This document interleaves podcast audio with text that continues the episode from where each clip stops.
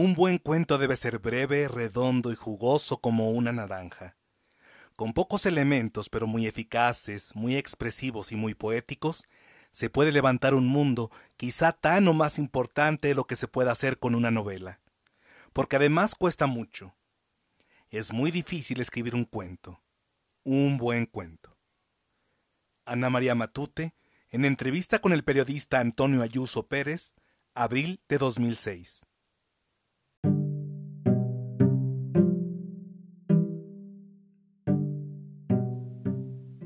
Hola, ¿qué tal, mundos posibles? Yo soy Jorge Ursúa, soy profesor de literatura y les doy la bienvenida al 34 episodio de Cuento, luego existo, un podcast que busca fomentar la lectura de cuentos de diversos autores. Hoy tengo como invitado un cuento conmovedor, dramático e impactante titulado Cuaderno para Cuentas, de la escritora española Ana María Matute, publicado en el libro de relatos Algunos Muchachos en 1968 adentrémonos en las páginas del cuaderno de una niña que va descubriendo algunos secretos que la involucran. Pero antes de entrar en materia con el relato, hagamos un breve recorrido por la vida de Ana María Matute Aucejo, conocida en el mundo de las letras como la niña de los cabellos blancos.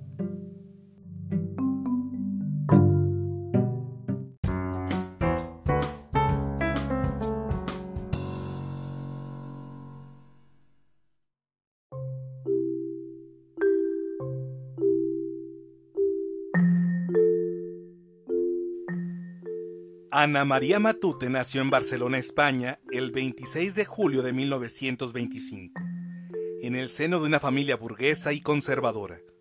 En su infancia vivió un tiempo en Madrid. En una entrevista con la escritora y periodista Elena Pita, Ana María Matute afirma que era una niña rara, diferente a las demás niñas. Nos cuenta. Me aceptaban más los niños, porque en aquella época las niñas no eran como ahora las de mi estrato social eran espantosas, horribles, mujeres recortadas a tijera.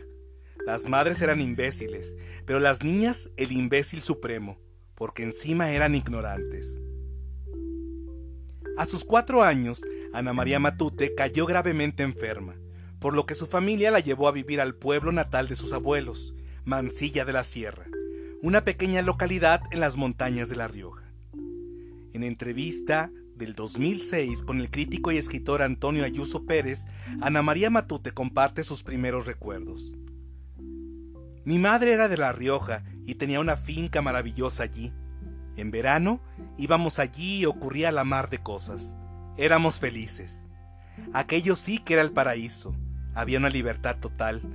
Pero desgraciadamente cuando vino la guerra nos fuimos, y después de la guerra, cuando volvimos, hicieron un pantano ahora está debajo del agua. En otra entrevista para el diario español ABC en 1996, destaca, Yo he pasado mucho tiempo sola en los bosques. Cuando de niña íbamos a La Rioja, a Mansilla de la Sierra, donde mi familia tenía una casa en el campo. Ahí aprendí a conocer el silencio, a sentir el roce de la hierba por un animalito que va pasando. Y he visto al demonio, era un macho cabrío que estaba subido en una piedra mirándome con ojos amarillos. El demonio se ha aparecido siempre. Las referencias a seres fantásticos como hadas, duendes, trasgos y otras criaturas tuvo cabida en su obra literaria. Para Ana María Matute la imaginación era parte esencial de la propia vida y lo consideraba real. Su interés por las historias, por los cuentos, por la literatura, tiene su origen en la primera infancia, la escritora española explica. Yo entré en la literatura a través de los cuentos. Cuando yo tenía dos, tres años, la tata e Isabel me los contaban. La cocinera Isabel era un prodigio, pues no sabía ni leer ni escribir, pero contaba unos cuentos que los había recibido de padres a hijos, orales. Aquellos cuentos eran terribles, unos miedos, unos miedos tremebundos, la tata Anastasia me leía los cuentos de Andersen. Aquello para mí era no pisar el suelo. Yo veía los cuentos de Andersen, pero no los leía, porque todavía no sabía. Tendría entonces tres años. Pensaba señalando las letras. De estas hormiguitas se levantan esas historias, esos personajes, esos mundos. Cuando yo sea mayor quiero hacer esto. Yo sabía que sería escritora entonces, ya que lo tenía muy arraigado dentro de mí. Sabía que lo sería, y es en lo único en que no me he equivocado. En 1936, cuando Ana María Matute tenía 11 años de edad, inició la Guerra Civil Española. A pesar de haber tenido una situación familiar privilegiada, fue testigo de la violencia, el odio, la muerte, la miseria, la angustia y la extrema pobreza que siguieron a la guerra. En una entrevista del 2010 con la periodista Rosa Mora, Ana María Matute relata sobre esta época. Tenía 11 años cuando empezó la guerra. Terrible. Bombardeos, crueldades y barbaridades por ambos lados. Y luego la posguerra, que también fue suculenta. Se prolongó demasiado por culpa de aquella bestia parda que vivía en el Pardo. Esto último en referencia al militar y dictador español Francisco Franco. Las huellas de un acontecimiento tan atroz la marcaron profundamente y con ello a su obra literaria posterior. La escritora comparte. Sí, me influyó mucho. No podía concebir el odio entre hermanos. Oía, un hermano está en un frente, el otro está en el otro y se están matando. ¿Cómo puede ser eso posible? me preguntaba. Para mí era tremendo. Creo que por eso los críticos han señalado mucho en mi obra el odio entre hermanos, el tema de Caín y Abel. La infancia de Ana María Matute fue como la de muchos otros niños que padecieron la Guerra Civil Española. Una infancia robada, llena de los horrores propios de los conflictos bélicos que dejan marcas imborrables. Los niños de la guerra, también llamados por la propia Ana María Matute como los niños asombrados, fueron los infantes a quienes les tocó atestiguar la violencia, la escasez y el dolor de miles de familias sumidas en el infortunio de la guerra y posteriormente las desesperanzas de la posguerra. Ana María Matute expresa que en esa época conoció el odio, la violencia, aunque también conoció la heroicidad.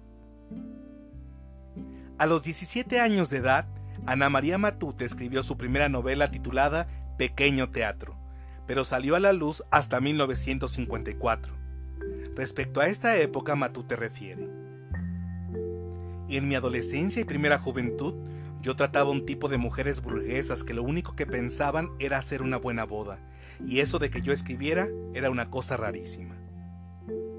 En 1949, su obra Luciérnagas quedó semifinalista del Premio Nadal, pero fue censurada, lo que impidió su publicación.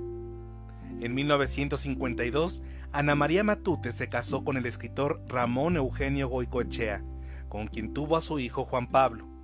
Su pequeño niño le inspiró a incursionar de manera constante en la literatura infantil. En 1963, Matute se separó de su esposo. Dicha separación marcó en mucho la vida de la escritora española, quien nos cuenta. Me casé con aquel espécimen y pasamos verdaderos apuros económicos. La Matute se convirtió en el sostén de la familia. Solo entraba en casa el dinero que ganaba yo. Escribía un cuento semanal para la revista Garbo, para Destino, novelas, relatos. Mi vida ha sido, es, mi hijo y la literatura. Fui una verdadera heroína. Eran los años 50, cerca de los 60. Sufrí mucho. Automáticamente le dieron la custodia al padre y estuve sin mi hijo dos años y pico. Lo único que me salvó es que mi suegra y mi cuñada, muy buenas personas, me dejaban verlo los sábados. Al espécimen no le interesaba tener al niño. Se lo pasó a su madre, solo lo hizo para chincharme. Algunos problemas emocionales como la depresión hicieron que Ana María Matute estuviera apartada de las letras por un largo periodo de sombras.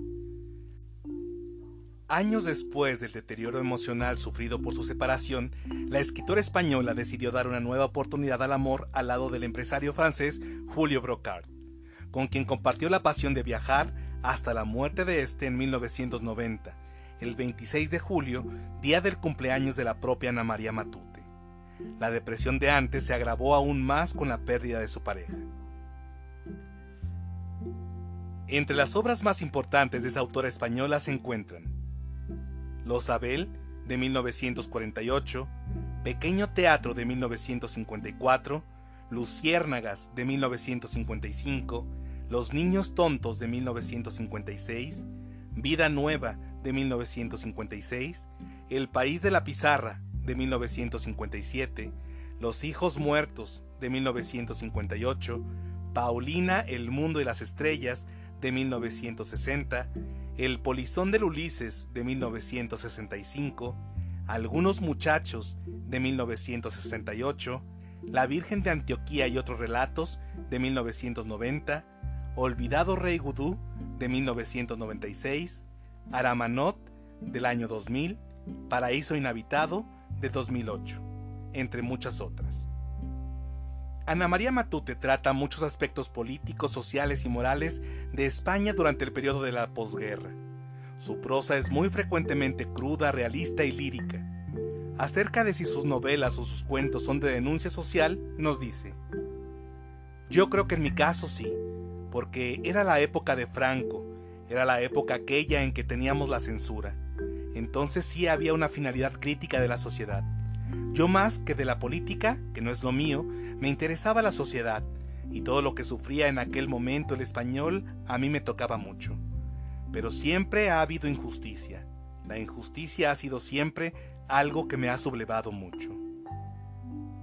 Para Ana María Matute es fundamental que el lector participe de forma activa en la lectura de sus obras, que no sea solo un receptáculo, sino que complemente aquello que solo es sugerido. En sus cuentos necesitamos la atención de un niño audaz para reconocer los giros de tuerca, los guiños y las resoluciones. Ana María Matute expresa, La literatura es mi vida, es parte de mi ser, es una vocación, ni siquiera una profesión, es una forma de estar en el mundo y me ha ayudado mucho. Por ejemplo, cuando pasé una enorme depresión por la que estuve muchos años sin poder escribir, la literatura y la lectura fueron para mí la salvación. Ana María Matute ganó diversos reconocimientos y premios importantes, entre los que se destacan el Premio Nacional de Literatura Infantil y Juvenil de 1984. Fue miembro de la Real Academia Española desde 1996 convirtiéndose en la tercera mujer en formar parte de esa institución. También recibió el Premio Nacional de las Letras Españolas en 2007 y el prestigioso Premio Cervantes en 2010. Ana María Matute murió en la madrugada del 25 de junio de 2014 tras varios días con problemas cardiorrespiratorios. Acerca de los sube y bajas en su vida comparte. He tenido una vida bastante rica ha sido una vida con mucha vida, en lo malo y por supuesto también en lo bueno. He pasado cosas tremendas, pero igualmente cosas estupendas. He sido enormemente feliz. Tengo la capacidad de apreciar las cosas. Las malas me han hecho mucho daño, pero las buenas además me han hecho muy feliz.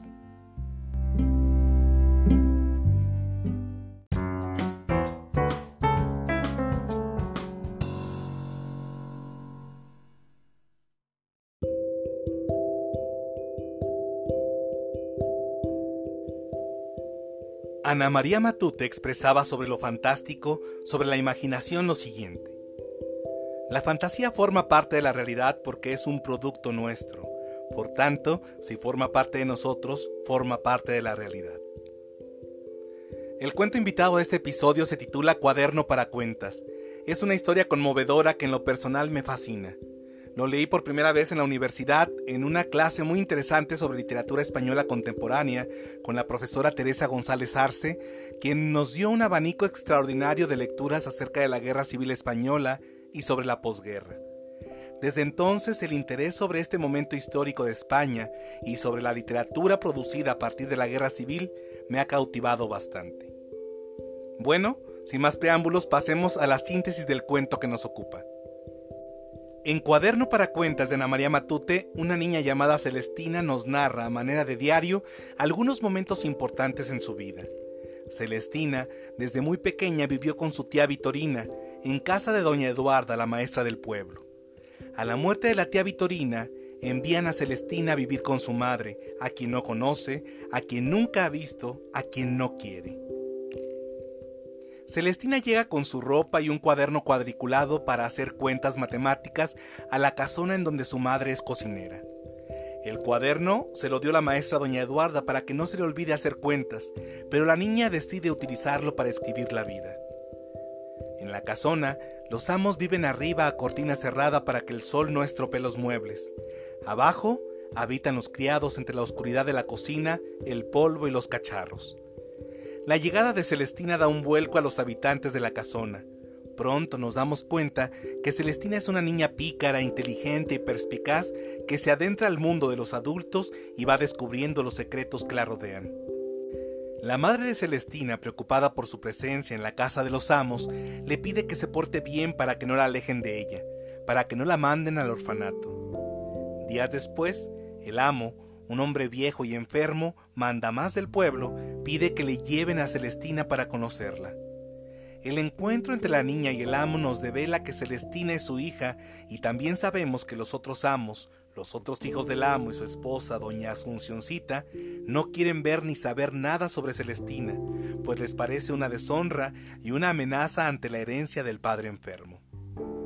Los encuentros entre el amo y su hija se repiten clandestinamente hasta que es descubierta por el ama de llaves, quien le cuenta a los otros amos. Los reclamos a la madre de Celestina no se hacen esperar, la señorita Inmaculada, una de las hijas del amo, con un bebé en brazos, baja a la cocina a decirle que nadie le quitará a su hijo lo que le corresponde. Además, le planta una fuerte bofetada. Celestina se da cuenta que su madre sufre y le pide que se vayan a otra parte, a vivir lejos de ahí, pero su madre no quiere marcharse diciéndole que ella sabe lo que hace. Todos esperan la muerte del amo para quedarse con sus bienes, con su fortuna. Escuchamos a los criados expresar su desazón y desánimo, advirtiendo que el amo, a pesar de lo viejo y enfermo que está, no se morirá nunca. Tiempo después, a la casa llega una de las nietas del amo. Ha salido de vacaciones del colegio y desde que ve a Celestina le grita insultos llamándola bruja y bastarda. En una ocasión le pide a Celestina que le preste a su gatito. Celestina no puede negarse, sin embargo, después lo encuentra muriéndose, echando espuma roja por el hocico, porque la otra niña le había dado una bola de carne con vidrios. La desesperación, la tristeza, el rechazo y el dolor hacen que Celestina le pida a su madre irse de ahí, de aquella casa, pero la madre no responde, enmudece ante la insistencia de su hija. La niña le pregunta si es porque ella es hija del amo o porque si cuando él se muera ellas serían ricas, y podrán irse a vivir a otra parte. Pero la madre enmudece ante sus preguntas. Días después, a Celestina se le ocurre, mientras ve los cristales rotos de una botella de vinagre, un plan para acelerar la muerte del amo, para acelerar la muerte de su padre. Del mismo modo en que la hija de la señorita Aurora había matado al gato, Celestina pone los cristales rotos en la comida del amo. En la última página del cuaderno para cuentas nos enteramos que han culpado a la madre de Celestina de la muerte del amo, y la niña se lamenta porque la han separado de su madre para llevarla al orfanato. Y allí termina el cuento.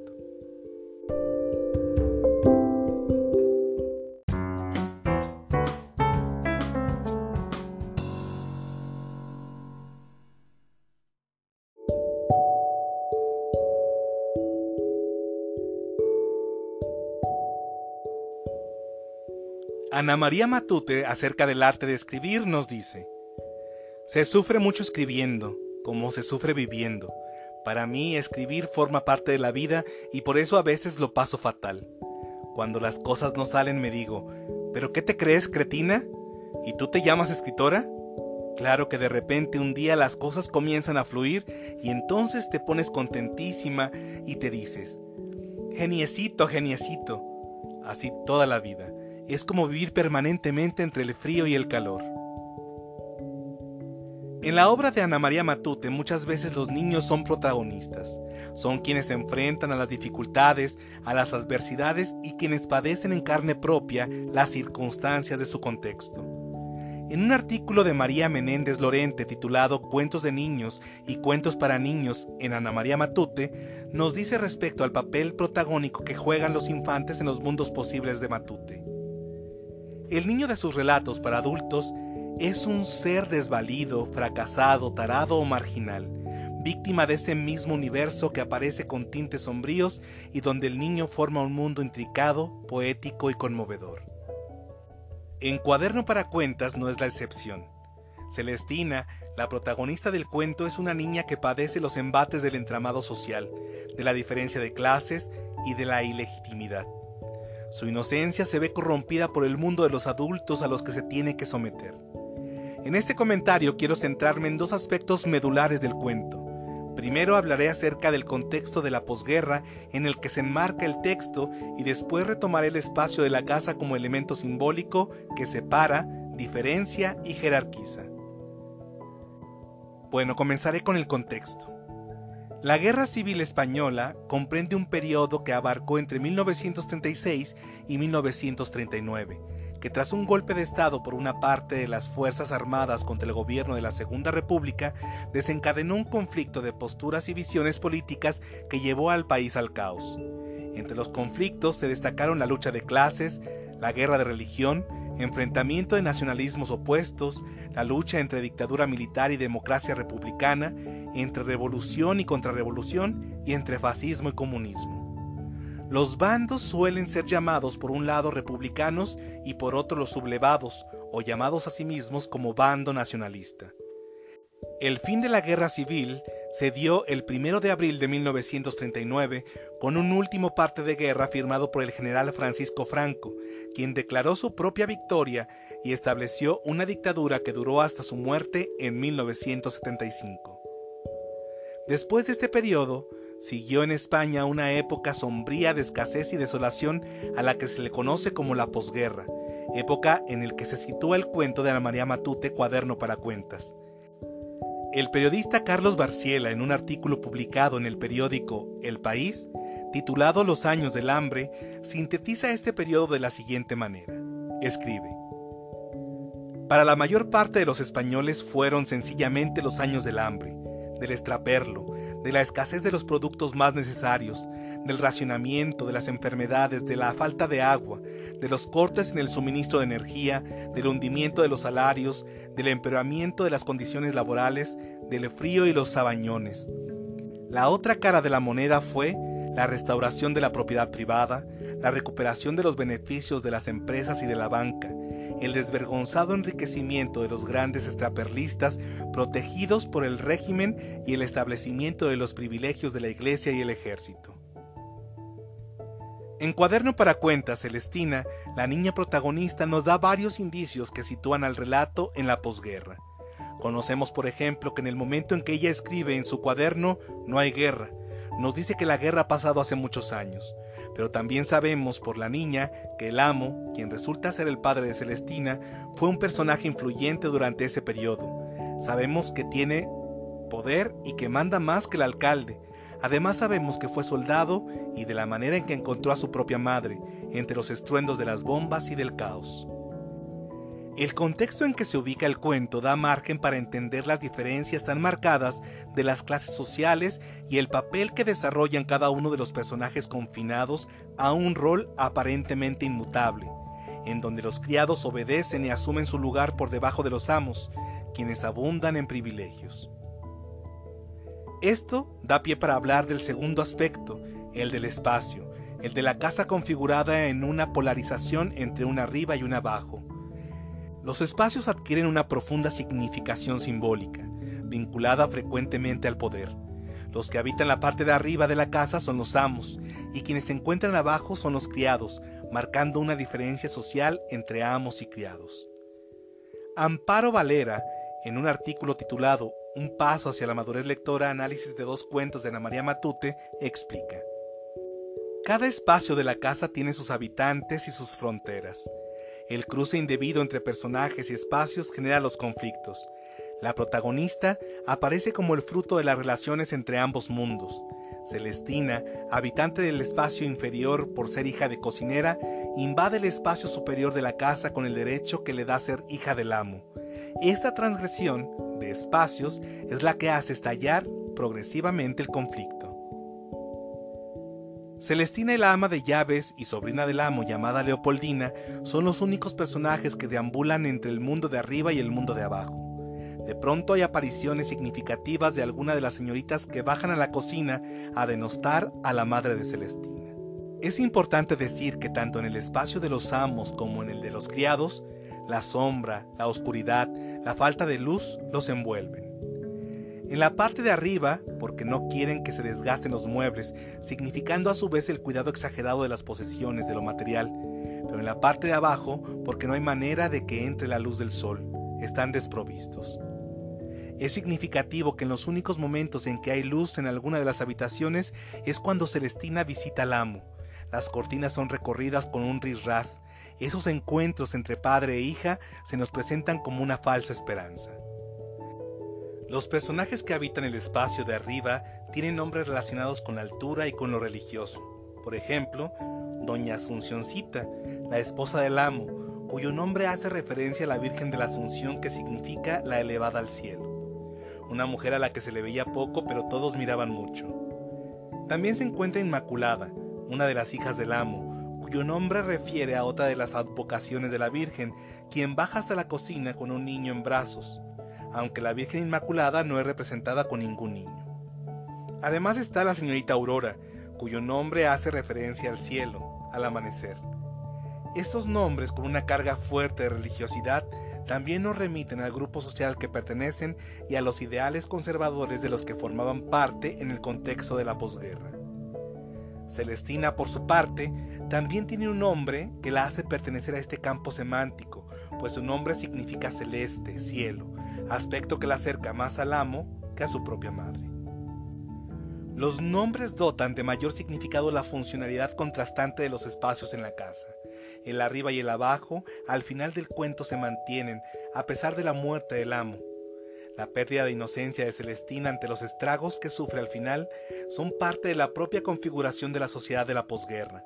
Es el resultado de la indolente y mezquina sociedad que se cimenta en lo material, en perpetuar las jerarquías y en el deseo de mantener el poder.